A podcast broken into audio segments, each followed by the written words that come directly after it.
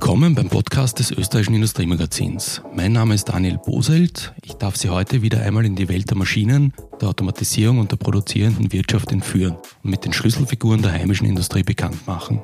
In dieser Episode spricht Industriemagazin-Redakteurin Michaela Hohle mit einer dieser Schlüsselfiguren, Georg Kapsch, er wurde im Sommer als langjähriger Präsident der IV von Georg Knill abgelöst, bis CEO des Mautsystemanbieters Capsch-Traffic.com und leitet darüber hinaus den Familienkonzern Capsch AG.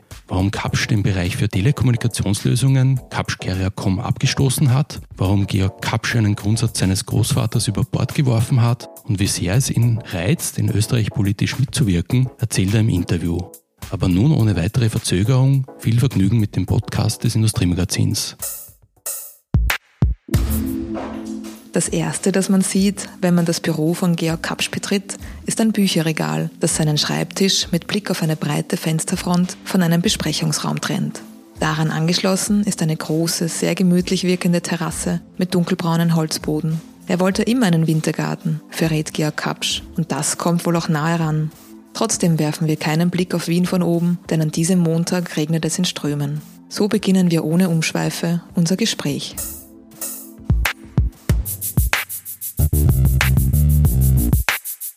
Herr Kapsch, Kapsch Trafficom hat Probleme in Deutschland, Tschechien oder Amerika. In Sambia oder Südafrika zieht sich Kapsch vermutlich sogar ganz zurück. Wie schwierig ist Ihr Job eigentlich? Ja, mein Job ist kein leichter Job, das ist keine Frage, aber das kann wahrscheinlich jeder Vorstandsvorsitzende von sich sagen, wenn er nicht gerade in einem Monopol arbeitet. Also er ist schwierig, aber Schwierigkeiten bringen einen auch weiter. Ich hätte mir das gerne erspart. Ich habe in meinem Leben schon mehrere Sanierungen gemacht und diese hätte ich mir jetzt gerne erspart und hätten Sie mich vor einem Jahr oder vor eineinhalb Jahren gefragt, dann hätte ich Ihnen gesagt, äh, nein, sowas wird mir nicht mehr passieren. Werden aus heutiger Sicht weitere Standorte geschlossen? Also wie sieht es auch in Sambia und Südafrika aus? Also Sambia schließen wir, das ist überhaupt keine Frage. Dort äh, sind wir offensichtlich einem politischen Komplott aufgesessen, das uns in genau diese Situation gebracht hat. Das war an und für sich ein sehr gutes Geschäft, eine langfristige Konzession, genau das, was wir gerne hätten. Aber es ist uns eine Lehre, dass wir einfach in solchen Ländern wesentlich vorsichtiger sein müssen in Zukunft. Das heißt, diese Probleme lassen sich auch nicht wahrscheinlich langfristig voraussehen? Naja, das eine oder andere hätte man wahrscheinlich voraussehen können und das eine oder andere hätte ich wahrscheinlich auch vorausgesehen, hätte ich mich zu 100 Prozent auf das Unternehmen konzentriert und äh, nicht den Gutteil meiner Zeit in der industriellen Vereinigung verbracht. Die Quartalszahlen sind tiefrot. Sie sprechen selbst von einer Schwächephase. Das Management verzichtet auf 10 Prozent Ihres Gehalts. Wo sehen Sie die konkreten Schwächen denn derzeit? Also wir haben in dieser Zeit eindeutig Selbstfehler begangen. Wir haben das Beispiel Sambia ja schon gehört. Wir sind in den USA sehr, sehr schnell gewachsen, was gut ist. Also unser Vertrieb in Nordamerika funktioniert sehr gut. Wir konnten aber dort die Ressourcen nicht in dem Ausmaß, in der Geschwindigkeit aufbauen, wie es zur Umsetzung unserer Projekte notwendig gewesen wäre. Und das hat uns natürlich dort auch in weitere Probleme gestürzt. Wir werden das alles bereinigen. Das wird einige Zeit dauern, das ist keine Frage, aber mit Engagement und mit guten Mitarbeiterinnen und Mitarbeitern, und die haben wir, ist alles lösbar. Wie viel Zeit geben Sie sich, auch in Zeiten von Corona in Amerika? Corona schlägt natürlich zu in einem größeren Ausmaß, als wir das gedacht hätten. Unsere Kunden haben selbst vor allem in Amerika weniger Verkehr auf den Straßen, was man ja von Europa nicht unbedingt behaupten könnte. Da hat sich ja der Verkehr zumindest relativ schnell wieder erholt. Und äh, daher schieben die natürlich auch Aufträge hinaus. Auch unterschriebene Aufträge werden da oder dort verzögert. Und das bereitet uns natürlich Probleme auf der Umsatzseite. Thema deutsche Maut. Wie ist denn der aktuelle Stand der Dinge, was etwa Schadenersatzforderungen betrifft? Über die Details darf ich nicht sprechen, weil das würde unsere rechtliche Position massiv verschlechtern. Was ich sagen kann, ist, äh, was in den Zeitungen steht. Wir haben 560 Millionen Euro an Schadenersatz eingefordert und das werden wir jetzt einfach ausstreiten. Wie lange dies dauert, das kann ich Ihnen beim besten Willen nicht sagen. Wir sind aber davon überzeugt, dass wir hier extrem ungerecht und unfair behandelt wurden und hätten uns das gerade eigentlich aus Deutschland nicht erwartet. Das ist ja nicht Sambia. Ihre Kunden sind Körperschaften auf dem gesamten Globus. Wie führt man denn ein Unternehmen mit einer derart diversen Kundenstruktur und vielen Mentalitäten und Besonderheiten? Ja, gerade die unterschiedlichen Mentalitäten und Besonderheiten machen das Geschäft ja wirklich interessant. Ich äh, bin ein Mensch, der sich gerne mit unterschiedlichen Kulturen, mit unterschiedlichen Mentalitäten auseinandersetzt. Das fällt nicht allen immer leicht, aber wir sind ja nicht das einzige Unternehmen, äh, das global tätig ist. Natürlich kommt jetzt bei uns noch hinzu, dass wir vor allem mit öffentlichen Auftragnehmern, seien dies Staaten, seien dies Kommunen, seien dies staatliche Straßenbetreiber abwickeln. Das ist noch einmal eine Dimension schwieriger, als wenn sie mit dem Endverbraucher Geschäfte machen. Ist es angesichts dieser Herausforderungen ein Vorteil, ein familiengeführtes Unternehmen zu sein? Ich denke schon, dass es ein Vorteil ist, ein familiengeführtes Unternehmen zu sein. Die äh, Vorteile liegen in der sehr großen Loyalität der Menschen zum Unternehmen. Die Nachteile sind natürlich, dass man da oder dort nicht ganz so harte Maßnahmen setzt wie das äh, Private Equity geführte Unternehmen oder rein börsennotierte Unternehmen sind. Aber genau das macht uns aus und ich denke, genau das äh, motiviert auch unsere Mitarbeiter Mitarbeiterinnen und Mitarbeiter und auch unsere Führungskräfte gerade in schwierigen Situationen zu uns zu stehen. Was war denn der Hintergrund, Capsch Carrier.com abzustoßen? Wir äh, wollten uns auf zwei Segmente konzentrieren. Das eine ist das Thema Verkehrstelematik und Maut auf der Straße, sprich auf Autobahnen und in Städten. Und das andere ist das Thema IT, IoT und äh, Services auf diesem Gebiet.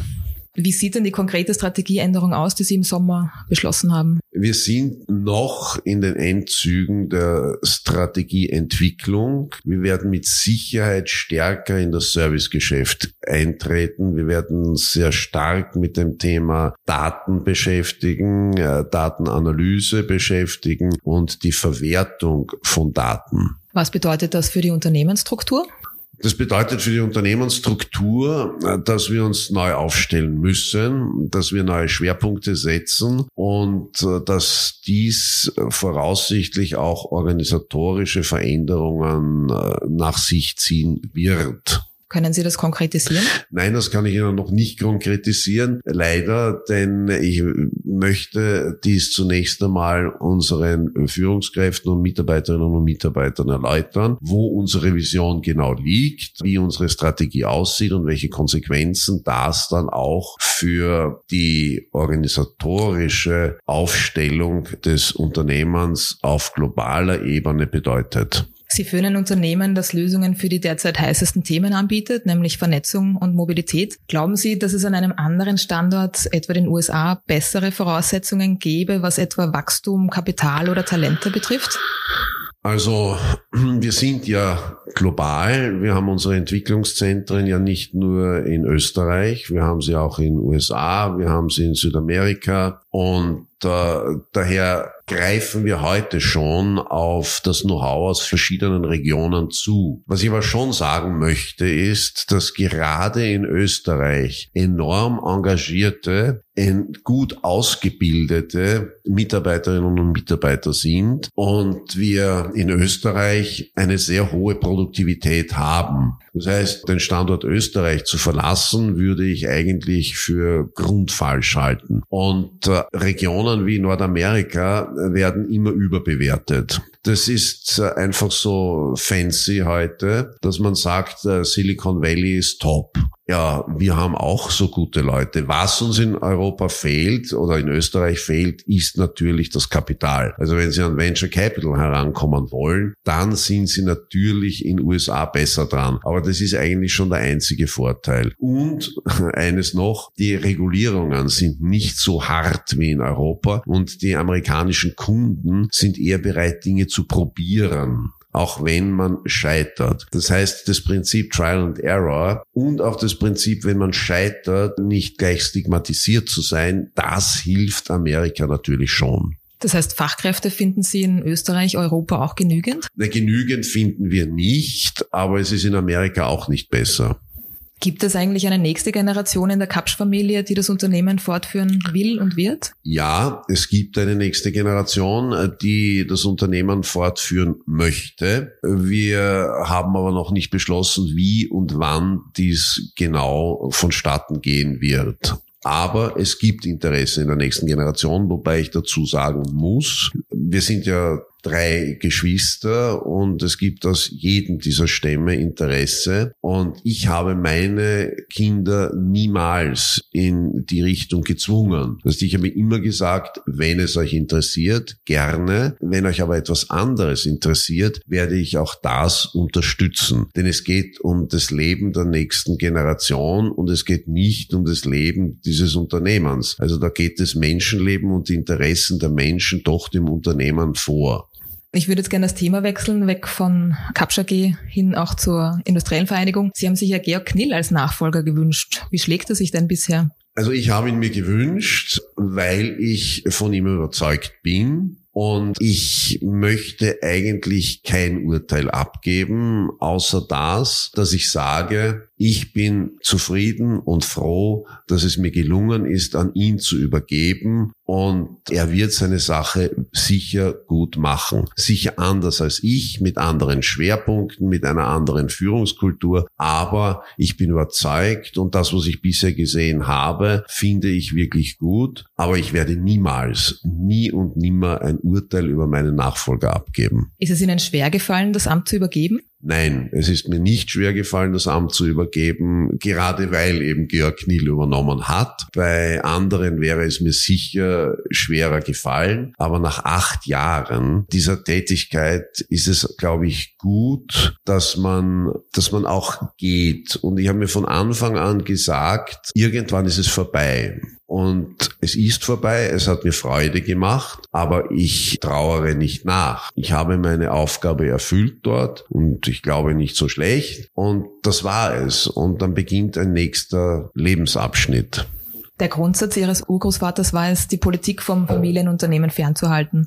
Wie konnten Sie diesen Grundsatz mit Ihrer Position als IV-Präsident vereinbaren? Ja, ich muss ja nicht alle Traditionen meiner Vorfahren übernehmen. Und ich glaube, es gibt gewisse Dinge, die an Traditionen gut sind, aber wenn man nur an den Traditionen hängt, entwickelt man sich nicht weiter. Und wenn das die Meinung meines eigentlich Großvaters und nicht Urgroßvaters war, dann muss man das auch aus einer bestimmten historischen Umgebung sehen, weil das war nämlich genau Ende der 20er, Anfang der 30er Jahre. Und als die Nazizeit begonnen begonnen hat. Und da hat er gesagt, hier bitte nicht anstreifen. Finger weg davon. Und das ist, glaube ich, eine andere Situation. Also er hat erkannt, wohin das führen wird und hat daher gesagt, nie und nimmer mit diesen Menschen. Und heute haben wir einfach ein anderes Umfeld und ich bin der Überzeugung, dass wenn man zur privilegierten Bevölkerungsgruppe gehört, hat man auch die verdammte Pflicht, der Menschen in diesem Land etwas zurückzugeben. Man hat eine gesellschaftspolitische und eine volkswirtschaftliche Verantwortung und der sollte man nachkommen. Gibt es etwas, das Sie rückblickend als Fehler oder Unterlassung bezeichnen würden in Ihrer Funktion als IV-Präsident? Fehler macht jeder, Unterlassungen begeht auch jeder. Ich ähm, hätte vielleicht da oder dort etwas insistierender sein sollen bei bestimmten Themen. Das kann schon sein. Aber ich glaube im Großen und Ganzen, aber das müssen andere beurteilen, sind sehr, sehr viele Dinge geschehen, die vorher in so kurzer Zeit nicht geschehen sind. Also ich mache mir keinen Vorwurf. Zugegebenermaßen wurde mir immer der Vorwurf gemacht, ich sei zu stark in dem Thema Gesellschafts- und Bildungspolitik gewesen und zu wenig in den Hard Facts. Nur meine Überzeugung ist, dass die Gesellschaftspolitik und die Bildungspolitik die Grundlage alles anderen sind. Denn ähm, wenn wir eine Gesellschaftsstruktur haben, äh, oder eine schlechte Bildungspolitik haben und damit ein schlechtes Bildungssystem, dann brauchen wir uns über die anderen Dinge nur rudimentär Gedanken machen, weil wir werden sie nicht umsetzen können.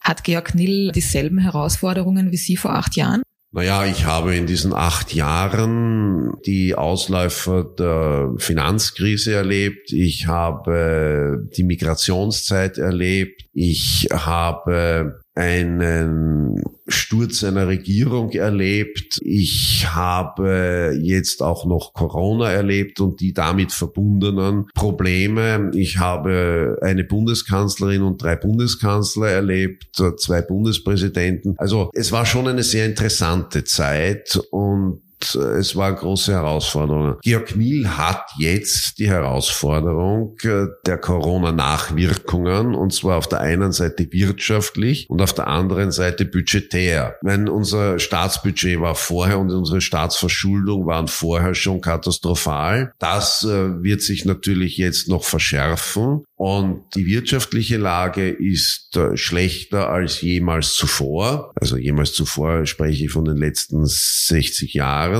Die geopolitische Lage ebenso. Also leicht wird er es nicht haben. Würden Sie mit dem heutigen Wissen, auch was mit dem Unternehmen sozusagen passiert ist, nochmal als IV-Präsident antreten, wenn Sie die Entscheidung nochmal treffen würden vor acht Jahren? Ja, ich würde antreten, aber nur dann, wenn das Unternehmen und mein Unternehmen war damals in einer sehr, sehr guten Situation, hochprofitabel, also kein, äh, kein Thema. Ich würde nicht antreten, wäre mein Unternehmen in einer schwierigen Situation. Das würde ich nicht tun. Aber könnte ich die Zeit zurückdrehen, würde ich es noch einmal machen. Ich spreche jetzt eigentlich nur an, weil Sie vorhin gemeint haben, die Situation mit Sambia, dass Sie einfach Ihren Kopf auch bei der IV-Präsidentschaft hatten und bei vielen anderen Dingen. Mit dem Wissen um solche Probleme würde es mich interessieren, ob Sie sich nochmal trauen würden, sozusagen. Ich würde mich das mit Sicherheit nochmals trauen. Ich würde nur im Unternehmen einige Dinge etwas anders aufstellen, als ich das damals gemacht habe und mich auf ganz bestimmte Dinge konzentrieren. Aber das ist eine Lernerfahrung und ich muss sagen, ich habe in den letzten Monaten sehr viel Demut gelernt, sowohl in meinem Privatleben als auch in äh, meinem beruflichen Leben. Was tun Sie denn mit der vermutlich viel mehr gewonnenen Zeit nach der Präsidentschaft? Ja, die investiere ich jetzt in das Unternehmen. Zugegebenermaßen wollte ich äh, ein wenig zurückschalten, das kann ich aber jetzt nicht, denn das Unternehmen braucht mich. Ich sage nicht, dass ich der ähm, Oberguru bin, der alles kann, aber in einer gewissen Weise bin ich doch die Identifikationsperson hier in diesem Unternehmen und beeinflusse natürlich auch massiv, wie sich das Unternehmen strategisch positioniert. Wie sehr reizt es Sie denn heute in Österreich politisch mitzuwirken? Politik hat mich mein Leben lang gereizt. Ich muss allerdings zugeben, in der Zeit in der industriellen Vereinigung wurde ich relativ ernüchtert, weil ich viele Einblicke gewonnen habe, die ich vorher nicht hatte und Wirkungsmechanismen in der Politik noch viel näher sehen konnte, als ich sie vorher gesehen habe. Natürlich reizt mich Politik nach wie vor, aber ich werde mich jetzt erstens einmal nicht einmischen, weil ich das meinem Nachfolger überlasse. Und zweitens habe ich mir geschworen, ich werde in meinem Leben niemals mehr einer Partei beitreten. Ich war beim Liberalen Forum, das ist ja allseits bekannt, weil ich bin ein Gesellschafts- und Wirtschaftsliberaler wirtschaftsliberal in äh, den Grenzen, die notwendig sind zu setzen. Also ich bin kein Neoliberaler. Aber in die Politik werde ich sicher nicht mehr gehen. Wenn da oder dort jemand meine Meinung hören will, dann werde ich diese abgeben. Aber aktiv sicher nicht, auch wenn mich manchmal die Finger jucken. Und was ist der konkrete Grund, warum sicher nicht? Warum schließen Sie das so gänzlich aus? Ich glaube, dass die Politik äh, in Zukunft jüngeren Menschen gehört, obwohl ich doch der Meinung bin, dass eine Mischung aus jüngeren und älteren Menschen äh, immer noch das Beste ist. Ich meine, es müssen ja nicht unbedingt Pensionisten sein, aber nur Junge ist wahrscheinlich auch gefährlich, weil da oder dort ein bisschen die Erfahrung fehlt. Warum schließe ich es aus? Weil ich einfach genügend schon gesehen habe und getan habe, auch in der Politik und ich mich einfach jetzt auf andere Dinge konzentrieren möchte. Sie haben vorher gemeint, äh, nach der IV-Präsidentschaft wollten Sie ein bisschen kürzer treten, auch im Unternehmen. Was muss passieren? Was muss genau stabil werden, sozusagen, dass Sie, dass Sie sich ein bisschen mehr zurückziehen?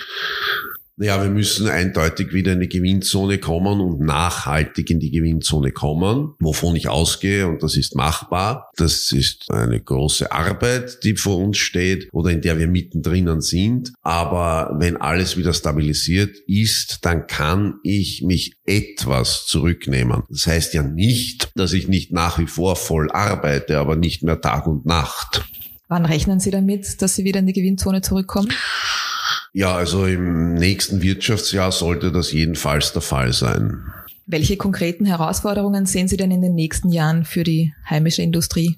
Die konkreten Herausforderungen sind sicher, das hängt allerdings jetzt ab davon, wie sich die Wirtschaft entwickelt, aufgrund von Corona und der Corona-Maßnahmen. Fachkräftepotenzial, weil nur weil wir Hunderttausende Arbeitslose haben, heißt das nicht, dass wir auch die richtigen äh, für unsere Expansion haben. Das zweite äh, Thema ist sicherlich die Investitionsbereitschaft und die Investitionsmöglichkeiten, die wir haben. Das dritte ist die Frage, wie wird sich die Globalisierung weiterentwickeln? Ich glaube nicht an ein Ende der Globalisierung. Ich glaube aber, dass die Globalisierung anders sein wird als bisher. Denn bisher das ist zumindest meine Meinung, hatten wir nicht wirklich eine Globalisierung, sondern wir, der Großteil dessen, was wir als Globalisierung bezeichnen, ist eine Auslagerung äh, von Produktion und leider teilweise auch von Forschung und Technologie. Das heißt, was wir versuchen müssen, ist, die Produktion in Europa zu halten, weil Produktion und Forschung und Entwicklung sehr eng verknüpft sind. Das heißt, wandert ihnen die Produktion ab, wird ihnen über kurz oder lang auch die Forschung und Entwicklung abwandern und das ist dann tödlich für einen Kontinent. Wie kann und soll das gelingen, die Produktion in Europa zu halten? Also ich denke, gerade die Corona-Zeit hat jetzt gezeigt, wie fragil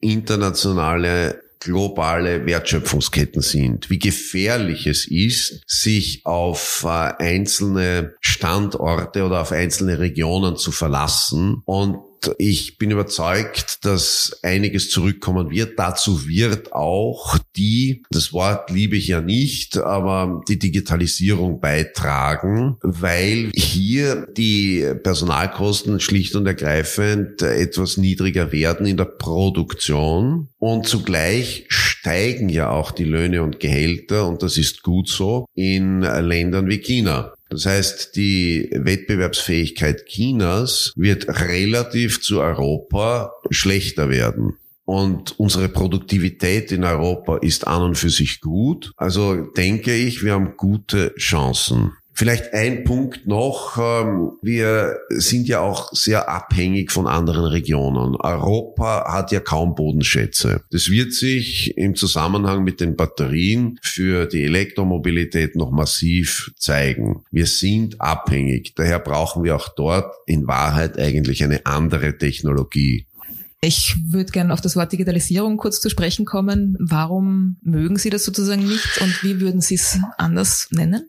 Wir äh, digitalisieren mittlerweile seit 40 Jahren und wir tun so, als ob das etwas ganz Neues wäre. Der einzige Unterschied ist, dass es jetzt viel schneller geht und die Dynamik eine größere ist. Und wir sollten mehr über Wertschöpfungsketten reden und die Einbindung der Unternehmen, vor allem der KMUs, in Wertschöpfungsketten, in digitalisierte Wertschöpfungsketten. Weil wenn die rausfallen aus diesen Ketten, dann äh, haben sie verloren. Ich bin, vielleicht sehe ich es etwas überzeichnet, aber ich bin seit dem Beginn meiner Arbeitstätigkeit in dieser Branche tätig, also in der Telekom- und IT-Branche. Insoweit ist das für mich nichts Neues und vielleicht sehe ich daher die Dinge nicht ganz so dramatisch, wie sie andere sehen, die damit eigentlich bis dato wenig zu tun hatten. Ich würde jetzt nochmal gern ganz kurz auf das Thema Standorte zurückkommen. Sie haben gemeint, Sambia wird auf jeden Fall geschlossen. Gibt es noch weitere Standorte, die auf kurz oder lang, Langfrist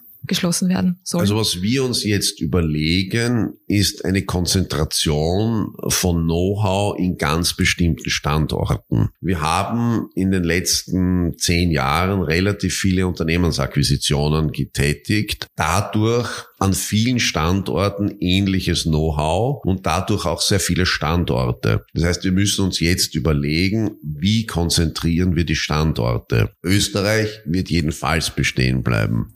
Das gehört auch sozusagen zur Strategieänderung, die Sie im Sommer beschlossen haben. Ja. Vielen Dank, Herr Kapsch, für das Gespräch. Gerne. Das war der Podcast des österreichischen Industriemagazins. Zu finden sind unsere Podcasts auf den gängigen Plattformen. Wenn Ihnen gefallen hat, was Sie hörten, freuen wir uns über positive Bewertungen und natürlich umso mehr, wenn Sie uns folgen. Produziert wird unser kleines, aber feines Medium von Michaela Huli, Michaela Capelli, Daniel Poselt und meiner Wenigkeit, Udo Fleudel. Bis bald!